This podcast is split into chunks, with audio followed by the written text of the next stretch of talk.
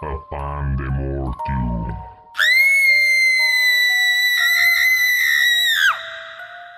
Toma, mijito. Un pan para el susto. El único pan que no te cura el espanto.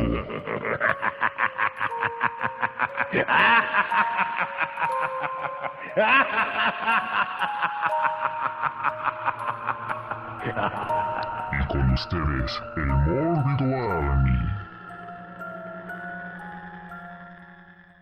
Buenas noches, queridos escuchas. La panadería del pan de Mortium abre nuevamente sus puertas y en esta ocasión les tenemos preparado una selección de panes para esos paladares poco entrenados o que de plano nunca han probado las delicias del gluten. Una selección sencilla pero sabrosa para quienes ya tienen su charola y sus pinzas, pero aún no se deciden por cuál pan comenzar. De nuevo estamos aquí, sus panaderos del terror, listos para atenderlos. Doctor, doctor, ¿estás ahí? Aquí andamos, Cabo Sabo, y qué bueno que, que te estás aventando estas introducciones tan chidas y están así como pegadoras. Este, y bueno, pues bienvenidos todos nuestros panoscuchas. Eh, el de hoy es, como les dijo Sabo, para los, los nuevos panoscuchas, los que van apenas iniciando. Y pues a ver qué tal les, les parece este pancito azucarado de hoy. Sí, después del abrupto corte del programa pasado, ya ven, hay que pagar la luz siempre. Sargento, ¿andas por ahí? Aquí estoy, aquí estoy. Este, fíjate que entre la introducción y el nombre de nuestros seguidores, cuando escuchas, creo que también es el mejor,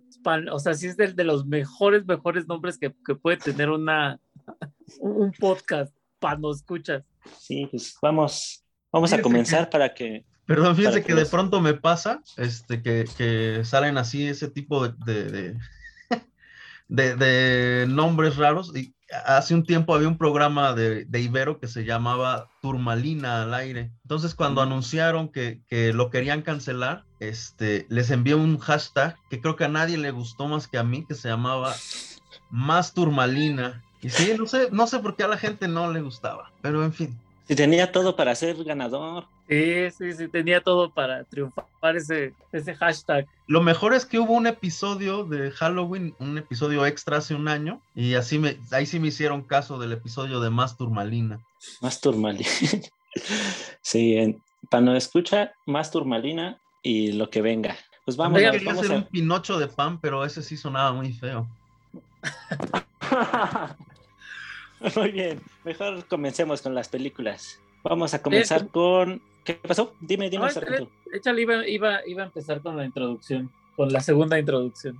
Ah, venga, la segunda introducción. No, rapidísimo, o sea, es, es lo que comentabas, ¿no? Este, este programa está dedicado para todos los papás o para todos la- la- los tíos que quieran introducir a sus sobrinos, hijos, nietos al mundo del terror y no lo quieran hacer de una manera violenta, ¿no? No lo quieran hacer de una manera traumática, sino de esta manera apapachadora que el, terror consciente y, y, como diría nuestro líder supremo, ¿no? Que una de sus películas de iniciación pues fue nada más y nada menos que Frankenstein, ¿no? Fue, fue gracias a Frankenstein, fue por lo que él hizo todo lo que hizo y por una, y es una de las razones por las cuales nosotros estamos aquí, ¿no? Eh, Este, este podcast hijo pequeño de Radio Mórbido, entonces es, incluso, incluso Frankenstein es una gran película de iniciación, es una película con poca violencia, aunque es un, un tanto eh, rebuscada, un tantito enredada la película, sigue siendo como muy sencilla, no tiene escenas eh, de, de sangre, no tiene escenas tan violentas, incluso en el momento, uno de los momentos más desgarradores de la película de Frankenstein, no, no, no donde sale Robert De Niro, sino la que es en blanco y negro, este, está como, podría decirse, censurado, ¿no?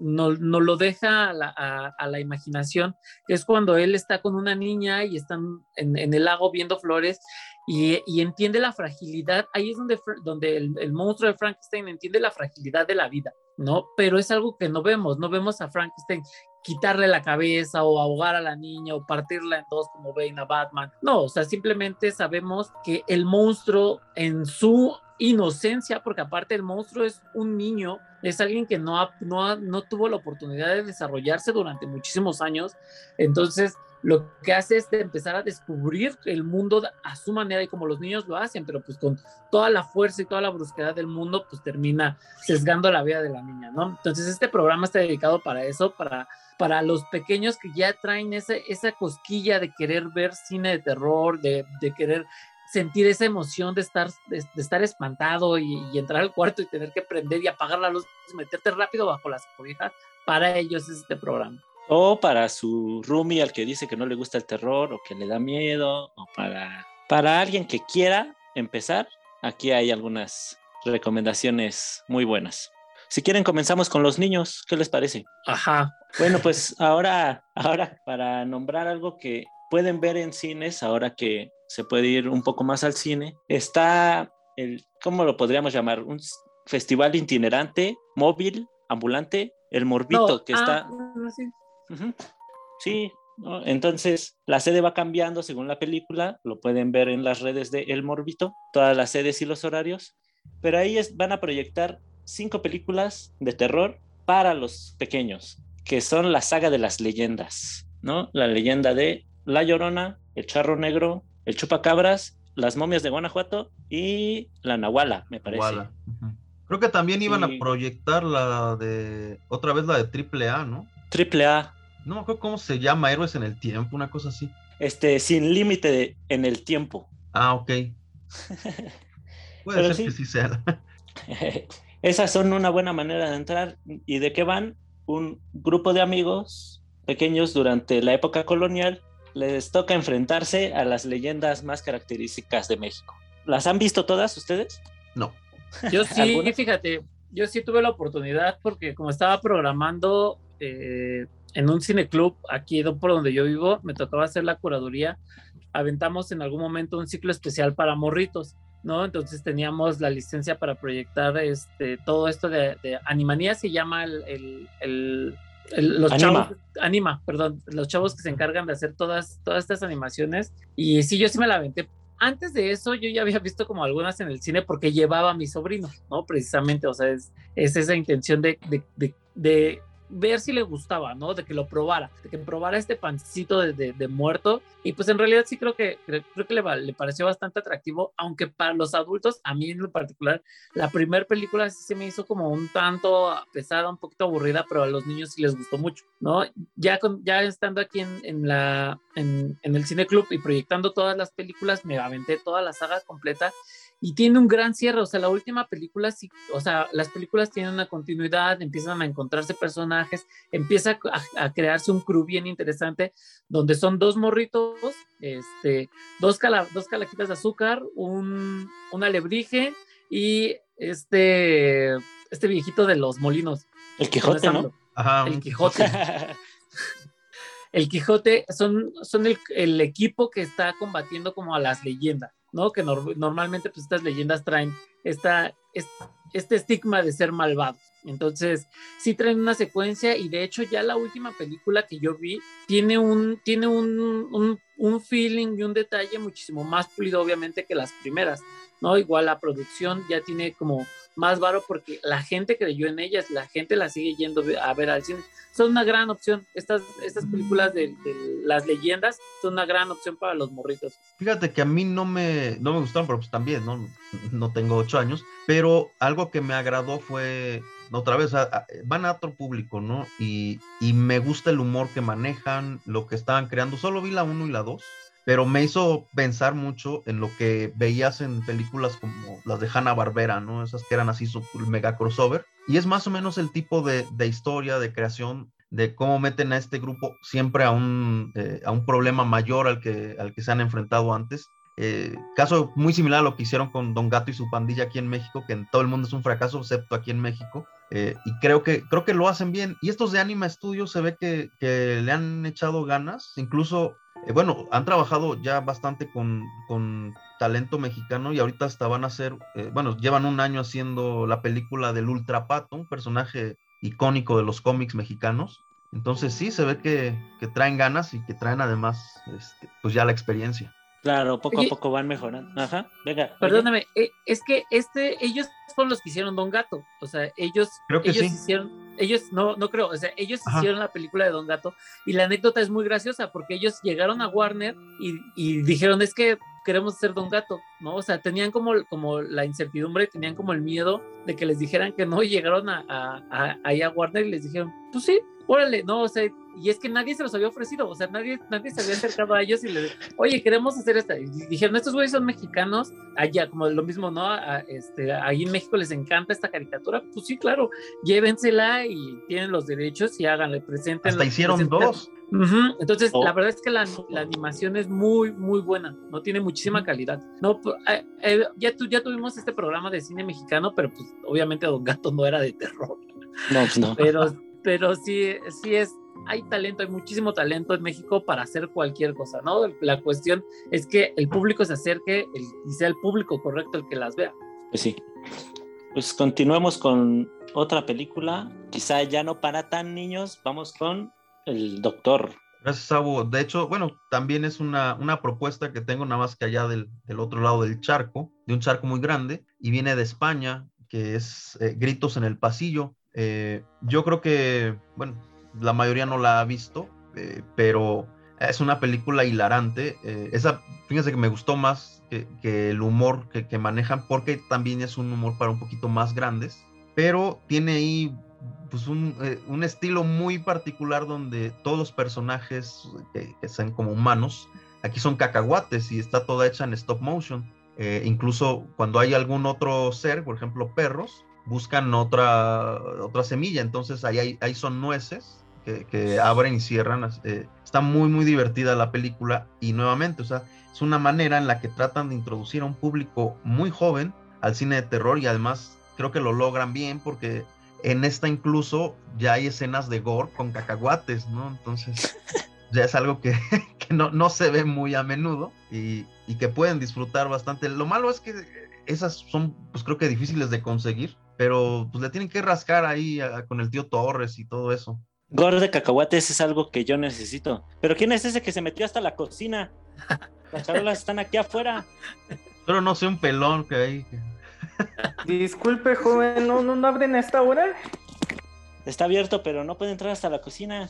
Ah, ah disculpen. No, no, no. Yo, yo, soy el nuevo panadero. A ver, muestra tus aptitudes y dinos quién eres. soy Carlos. No, ¿Qué onda, Carlos? ¿Qué onda? ¿Qué onda? ¿Cómo están? Onda? Eh, pues hoy un voy a estar tarde, un poquito. Sí, hoy voy a estar un poquito desaparecido porque ni siquiera sabía que era lunes. E, Esta vida laboral sin descanso me, me está confundiendo y matando la semana. Muy bien, Carlos. Bueno, pues ya, ya tienes ahí lista algo para comentar. Pues, pues yo vengo que te arranques. Con, con... Arráncate pues sí. con tu primera com comentación. Va que va, pues este, no sé si ya comentaron Scooby-Doo. No. Vas. Ok, perfecto. Es una de mis caricaturas favoritas de toda la infancia, porque desde siempre me gustó esta temática de, de lo oscuro, de lo sobrenatural, y pues este, a pesar de que pues sí llegaba a ver una que otra película de terror con mis papás que me tapaban los ojos cuando había escenas elevadas de calor, pues este, lo más eh, accesible para mí pues era Scooby-Doo que pues yo creo que eh, hablando de animación es el perro más conocido en el mundo porque se renueva cada tanto tiempo, no ha dejado de renovarse y hasta la fecha ahorita hay uno que se llama Scooby-Doo y adivina quién, ¿no? No, sí, es que tiene de series y de películas una cosa bueno, impresionante. Pero, pero ¿de cuál vamos a hablar?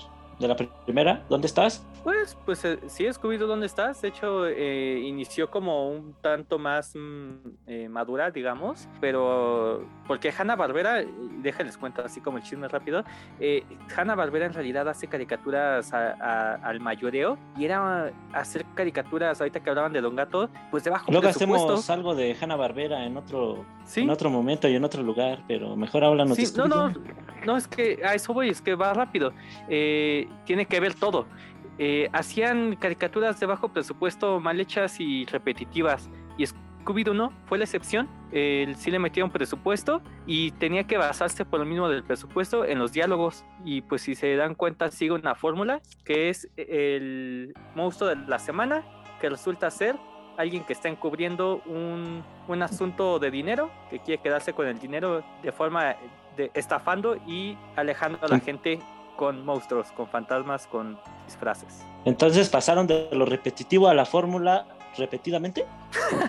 en realidad no, estaba viendo la serie hace poquito y la primera serie no se repite en ningún momento, pero no sé en qué momento Hanna Barbera o los que le sus, su- lo que le siguieron pues se dieron cuenta que siempre era lo mismo y no es cierto. Los reto a que vean la primera serie de los 70s y van a descubrir que cada capítulo nos sigue en la fórmula de Scooby y Shaggy por allá, Vilma por acá y nosotros a cochear por acá. Sin Oye. duda es un buen lugar para comenzar. Venga, sargento. Tengo el Scooby-Doo, como, como bien comenta este Carlos, tiene una renovación de caricaturas constantemente, ¿no? Ya las últimas igual tienen esta misma tendencia de, de ser como muchísimo más, más tiernas y más, más graciosas, como lo que le pasó a los Teen, Titans, ¿no? O los Thundercats. Este, pero, o a los Thundercats, pero Rayos. las películas, las películas, yo creo que son las de los 2000 en adelante, llegan a, a- rompen la fórmula y los, lo que sucede dentro de la película es que sí hay espectros, o sea, sí hay un tema sobrenatural en muchas de las películas y eso está bien interesante porque se sale de su propio canon, ¿no? Donde, ay, es que es un humano disfrazado, ¿no? Aquí en- dentro de sus películas, así, las películas animadas sí tienen este, esta ruptura del canon, como les comentaba, y sí son cosas sobrenaturales, si hay Hay vampiros, si hay hombres lobos, si hay brujas, está- están súper, súper efectivas. Y Además, una de las últimas padre eso. actualizaciones de la caricatura. Perdón, además está muy padre lo que dice el sargento, porque No, además se terminan parodiando ellos mismos. Ellos dicen, ah, es este cuate que está disfrazado. Ah, ¿eh? Es un hombre lobo. Sí, Ajá. ajá, exactamente. Y una, rápido, una, una última versión de la, una penu- antepenúltima versión de la caricatura tiene un gran homenaje a The Shining, porque están, eh, los están persiguiendo dentro de un hotel y de pronto Shaggy y, y Scooby abren una puerta y es el baño, el baño es el de, el de la habitación y sale ahí una mujer y ya rápido cierran la puerta y se echan a correr. O sea, realmente sí creo que tienen, quien hizo esa caricatura estaba muy bien, muy, muy metido en el cine de terror, ¿no? Muy, muy metido en la cultura de terror. Y, y no defrauda, también concuerdo con Carlos, creo que es una gran película de iniciación y sí creo que es uno de los perros más conocidos, ¿no? Y, y se renueva y se renueva y se renueva. Pues yo concluiré con, si tengo que elegir algo específico, en 1999 hicieron una parodia de La Bruja de Blair. Es impresionante cómo te estás, perdón por la expresión, cagando de miedo y a la vez riendo. O sea, ni Gremlins logra eso y pueden buscarlo en YouTube. ¿Pero cómo se llama?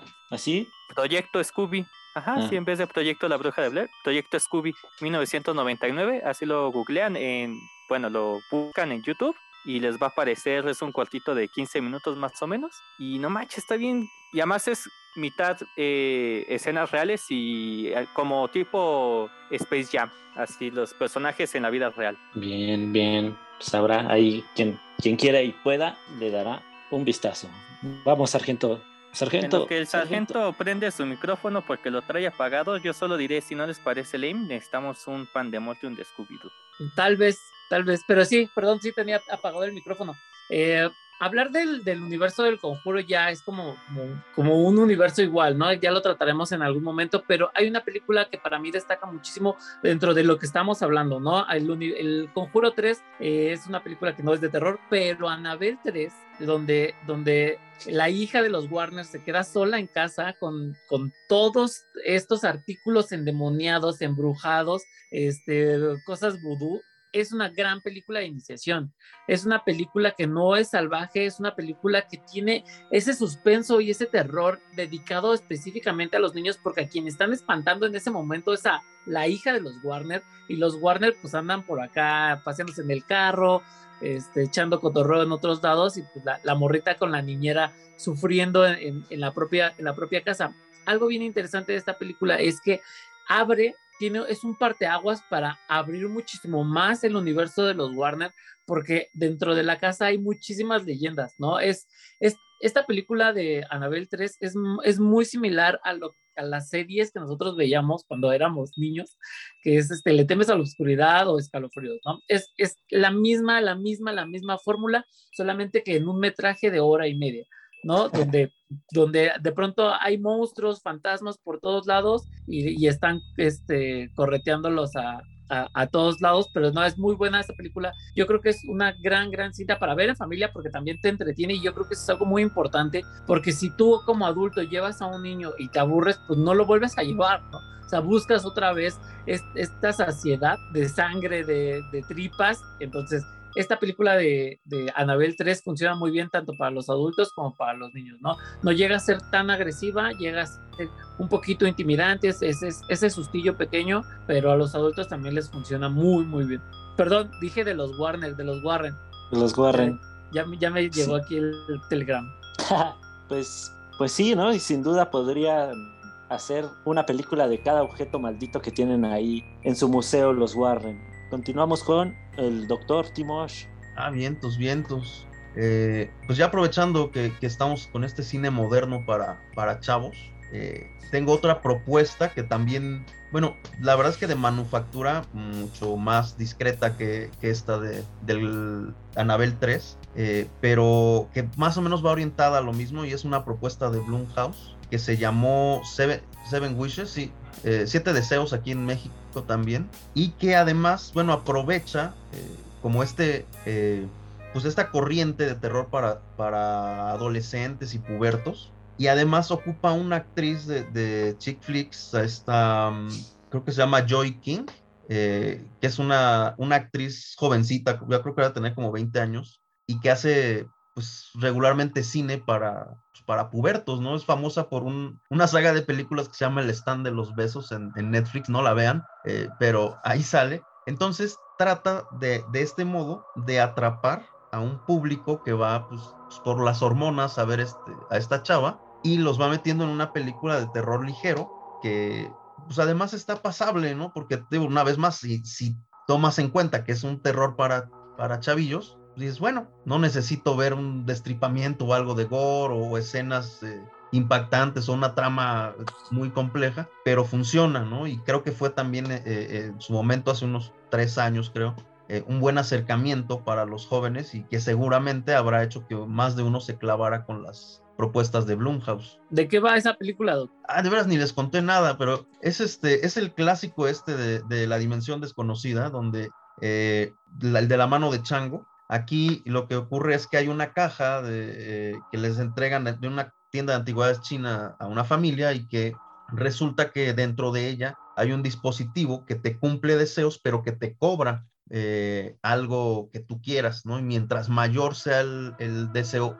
mayor es el, cobro, ¿no? Entonces es una caja sádica, ¿no? Que empieza de pronto a desaparecer a tu gato, hasta, hasta terminar llevándose a tu abuelo, ¿no? Cosas así. Entonces, eh, la, la, la, persona que la tiene tiene que sopesar si realmente está dispuesta a hacer el sacrificio por el deseo que, que quiere que se le cumpla. Oye, y esa película trae una gran moraleja precisamente, o sea, es medio moralina, pero es interesante, ¿no? No es, no te lo restriega en la cara, sino es, pues, aguas con lo que deseas y, y, y hay que aprender en un futuro que todo tiene un costo, ¿no? Uh -huh. O sea, nada es gratis y nada llega tan fácil. Entonces sí es, es peligroso porque de pronto, bueno, había o existía esta leyenda urbana donde al, al, a las morritas les, les, ofrecían como ser famosas y pues se las llevaban de prostitutas, ¿no? O se las llevaban de actrices ah, claro. porno. Entonces trae como ese, trae como, como ese mensajillo moralino y la encuentran en Netflix. Está en Netflix. Ah, está en Netflix, qué bien. Sí, sí junto esa... al stand de los besos. Esa, esa moraleja está, está muy suave porque te enseña cosas como que a lo mejor deseas eh, recibir una beca por no hacer nada y terminas pagando 250 millones por traer médicos cubanos. Cosas así. Nada es gratis. nada es gratis. Muy bien, Carlo. ¿Ya desertó? Luego de unos minutos no, no, en la no, panadería. Es que... no, está muy pesado el trabajo. No, no es cierto. Es que. Malas credenciales, no, malas credenciales. No, Venga, pues Carlos. ahorita que lo mencionó el sargento, pues le vuelvo a apelar a la nostalgia, le temes a la oscuridad y, y escalofríos, cada uno con sus este, respectivos temas, ya que de temas a la oscuridad tenía cierta secuencia, que eran estos chavitos que se juntaban a contar historias de terror, entonces cada noche, o bueno, cada episodio era una historia de terror, y lo curioso, y si se puede investigar, que cada niño tenía su tópico, o sea, a uno le gustaban los duendes y pues siempre eran historias de duendes, otro era siempre historias de fantasmas, otra era de mujeres empoderadas, yo qué sé, ¿no? Porque ¿por qué hablaría de algo que no me gusta? Tiene sentido. Exacto. Sí, o sea, sí, Venga, es, lo que me encanta, está, está muy bien pensada la serie. Y después este Escalofríos, pues este basado en estos libros de R.L. Stein, entonces pues ahí es como un crossover, porque R.L. Stein ¿qué no ha aportado a los niños con sus libros y con sus múltiples series? Porque no solo se queda en escalofríos, también la hora eh, maldita y quién sabe cuántas series más tiene. Haunted se llama Hunter Hour. Entonces, em, yo me quedo con las películas que están sacando ahorita, que es una trilogía que junta todo el universo de escalofríos. La segunda parte se me hizo la película más divertida del año y nada más no, no la puse como mi favorita porque ese mismo año salió Ghostland. ¿Ustedes con cuáles se quedaban? Ah, Perdón, no, venga, están en sargento. Prime. ¿Ambas? Ajá, sí. Sé que le temes a la oscuridad, sí, pero los escalofríos. Ah, las películas. Las películas de escalofríos están Ah, en ya. Prime. Ah, la No, serie de Le temes a la oscuridad está en Prime. No, les voy También. a dar un dato ahí. Eh, Scholastic, que son los- la editorial, censura los capítulos en YouTube y pues nada más se pueden encontrar en inglés. eh, y eh, nada más es como un qué Ace Magic se vieron los de Scholastic. que Bueno, no- pero, pero, permiten pero los pueden ver. ¿no? En inglés No. nada más. Ah, pues está bien. Así los pueden ver en inglés. Aprende en inglés, ándale. Sar- oye, sargento y doctor, ¿cuál preferían? ¿Le temes a la oscuridad o escalofríos? Por mucho le temes a la oscuridad. Sí, es que era más serio. Y además tenía el contexto del grupito de los chavos, ¿cómo se llamaban? Eh, la La Sociedad de la Sociedad Medianoche.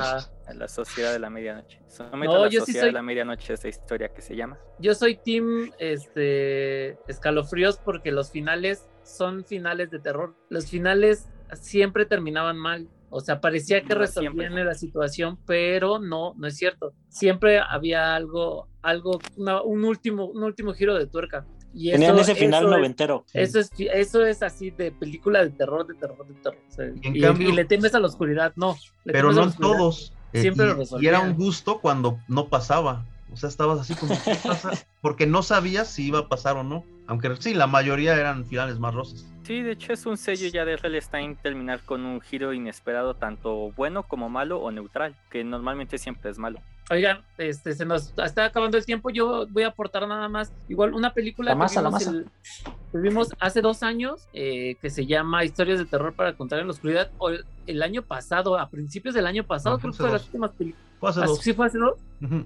Este, me tocó ir a, uno de los estrenos de medianoche y la mayoría del público pues éramos ya adultos, todos reaccionando de una manera sorprendentemente bien, ¿no? Sin embargo, ya una vez desmenuzada la película, ya una vez que, que- o los que estamos acostumbrados como al terror, este, es una película con- es muy, muy, muy ligera, ¿no? En realidad no da tanto miedo, pero la producción de los monstruos, gracias a Guillermo del Toro, y la dirección de este André Vedra, que es este el director de Troll Hunters, que es una película que también podrían buscar, es muy muy buena. Este da esa mezcla perfecta de dar miedo, pero no ser tan agresiva ni ser tan violenta, ¿no? Solamente te mantiene como en suspenso mucho tiempo, uno que otro sustillo por ahí. El, el- el terror que maneja también es un terror muy físico, que es cuando podemos ver en en una de las ocasiones cómo le sale este, la araña del cachete a la morra,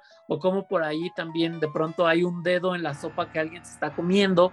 Entonces, sí es una película que tiene un gran trasfondo, pero utiliza esta misma fórmula también de los noventas de un grupo de amigos que hace como, que son como los inadaptados, encuentran un libro y ese libro empieza a decirles a quién va, quién va, quién sigue en esta, en esta historia, ¿no? Es una gran película también, esa no sé, no sé quién la tenga, si está en HBO o está, en en Prime. Está en Prime. también. Ajá. Pero tienes razón, también está en Max, en HBO Max. también Max, ¿verdad? Búsquenla, es, está, es- está bien padre la película, también es, es para todos los, o sea, yo, yo la recomiendo de 12 años para adelante, ¿no? Todos la van a disfrutar, luces apagadas, celulares en, en modo vibrar, palomitas y refresco. Coincido. Ese diario de Sara Velos está bueno. Venga, doctor. Pues ya entrados en estos, eh, y antes de pasar a la eh, a una más retro, eh, Scream de los noventas, me parece pues una, una chulada para atraer público nuevo. Eh, yo creo que a los que crecieron todavía en esa época de los noventas les tocó el, el boom de Scream, porque además eh, Wes Craven, si lo recuerdan, para los que no sean tan clavados, pues, pues, para los, los que apenas están empezando a, a no escucharnos, eh, él es el, creador de esta saga increíble de, este, de Pesadilla en la calle del infierno. Entonces, su principal eh, pues, punto así a destacar es la manera en la que trabaja con jóvenes, con adolescentes. Y eso lo, ha hecho, lo hizo en todas sus películas. ¿no? Entonces de pronto llega con esta propuesta de Scream donde dice voy a parodiar las películas de terror, pero como si no creyera en las películas de terror. Es algo así muy... eh, como que lo, pones en papel y suena muy confuso, pero es de un grupo de, chavos que están siendo acosados por un asesino, eh, donde pues, lo que va, a trabajar más es el misterio y la manera en que los jóvenes lo están, eh, lo están viviendo. Y además la incredulidad de muchos, que además eso lo hizo en, en, más de una cinta y le funcionaba, porque además te deja como al personaje desnudo, ¿no? Te lo deja así como, es que no importa lo que hagan, no me van a creer y estoy solo. O sea, puedes estar rodeado de mucha gente y estar en una isla donde, donde no puedes ser más. Y además, eh, ¿por, qué, ¿por, qué, creo que sirve de buena introducción? Porque principalmente empieza a, elaborar la trama a raíz de la gente que no cree en, las películas de, terror, en los asesinos, en que pueda pasar algo como lo que están viviendo, y te empieza a, eh, desmenuzar un poquito el, cine de género, sobre todo el de los, slashers. Incluso hace rato platicaba con Sabo, ahí de, incluso maneja tres reglas, ¿no? Para sobrevivir en un slasher. Eh, te maneja también mucho como preámbulo, sin, sin que sean referencias eh, visuales que tengas que captar o algo, porque te las están diciendo, te dicen, ah, esto pasó en tal película o esto en tal película, para que tú tengas el contexto y ahora te dé la curiosidad de ir a, revisitar todas estas películas si es que no las has visto antes y, quieres conocerlas. Entonces empieza a, pues, a generar un público nuevo. Creo que de hecho lo logró porque además hizo lo mismo que, en Seven Wishes. Eh, agarra eh, a, personajes, bueno, actores que van eh, despuntando en su carrera y que están llamando a los jóvenes como Freddie Prince Jr., esta eh, Michelle Gellar, Sarah Michelle Gellar y la protagonista Neve Campbell, aunque ella pues más bien ahí fue su boom. Entonces empieza a jalar a un público que antes no estaba viendo cine de terror y que ahora quiere ver cine de terror. Y a partir de eso empezaron a hacer un sinfín de películas nuevamente para jóvenes y con una trama similar, ¿no? Está eh, Selección el verano pasado, Leyenda Urbana, eh, hay dot, como terror.com, cosas por el estilo. Entonces, les digo, le fue muy bien al cine de terror gracias a Scream. Sin duda, si hubiera un curso de cine de terror, introducción al slasher, sería Scream 1. Nos quedan tres minutos y medio. Nos queda ya poca masa. Pues ya vam, vámonos despidiendo. Parece que el panadero emergente se, se nos fue. Bueno, ¿qué, ¿qué, le puede pasar si lo dejamos en el horno un rato? No, mejor este... sáquenme de aquí. Ya está haciendo calor. Pues ya, Oigan. últimas palabras antes de que cerremos la cocina. Acérquense a todo. Vean todo lo que puedan y poco a poco van generando su propio gusto, ¿no? Ya van a ir viendo cuáles les gusta, qué, qué tópicos les gusta y cuáles no. Es el concepto totalmente ajeno a lo que estamos proponiendo en este programa. Sargento. No, ¿qué crees que ahora sí coincido muchísimo con Carlos? Creo que del cine de terror hay una gran variedad independientemente de, de, del nivel de picor que pueda tener, ¿no? Entonces, por ejemplo, Scream es muy, muy, muy, muy diferente a, cuentos de terror para contar en la oscuridad y sin embargo hay un empate para, para la gente que va empezando. Entonces ahí puedes ir escogiendo, ah, pues sí me gusta como más la sangrita, no, pues me gusta más lo paranormal, me gusta más el tema de extraterrestres, un poquito más de del mundo de, de, fantasía, que son las brujas, ¿no? Entonces sí, creo que ahora sí coincido muchísimo con Carlos.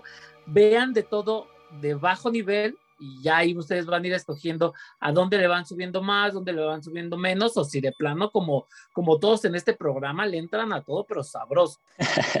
Doctor. En efecto, ¿no? Dicen que el gusto se rompe en géneros y, y aquí hay muchos subgéneros para escoger y en todos van a encontrar alguna propuesta con la que puedan empezarle, ¿no? Porque de pronto va a haber algunas que requiere que hayas visto ya algunas series antes, eh, películas, demás, por las referencias, porque para disfrutarla tienes que entender eh, mucho de los homenajes que están haciendo. Entonces, siempre vas a encontrar propuestas frescas y afortunadamente hay muchos que están haciendo sus pininos en terror y que siempre va a haber muchos y, va a haber eh, para todos. Bueno, pues ya con esos consejos ya no los, no los debatiré. Nos despedimos por esta noche. Recuerden que en las redes sociales ahí se están manejando algunas cosillas, todo como Pan de Mortium y nos estamos escuchando, Pan no escuchas, la siguiente semana. Hasta luego.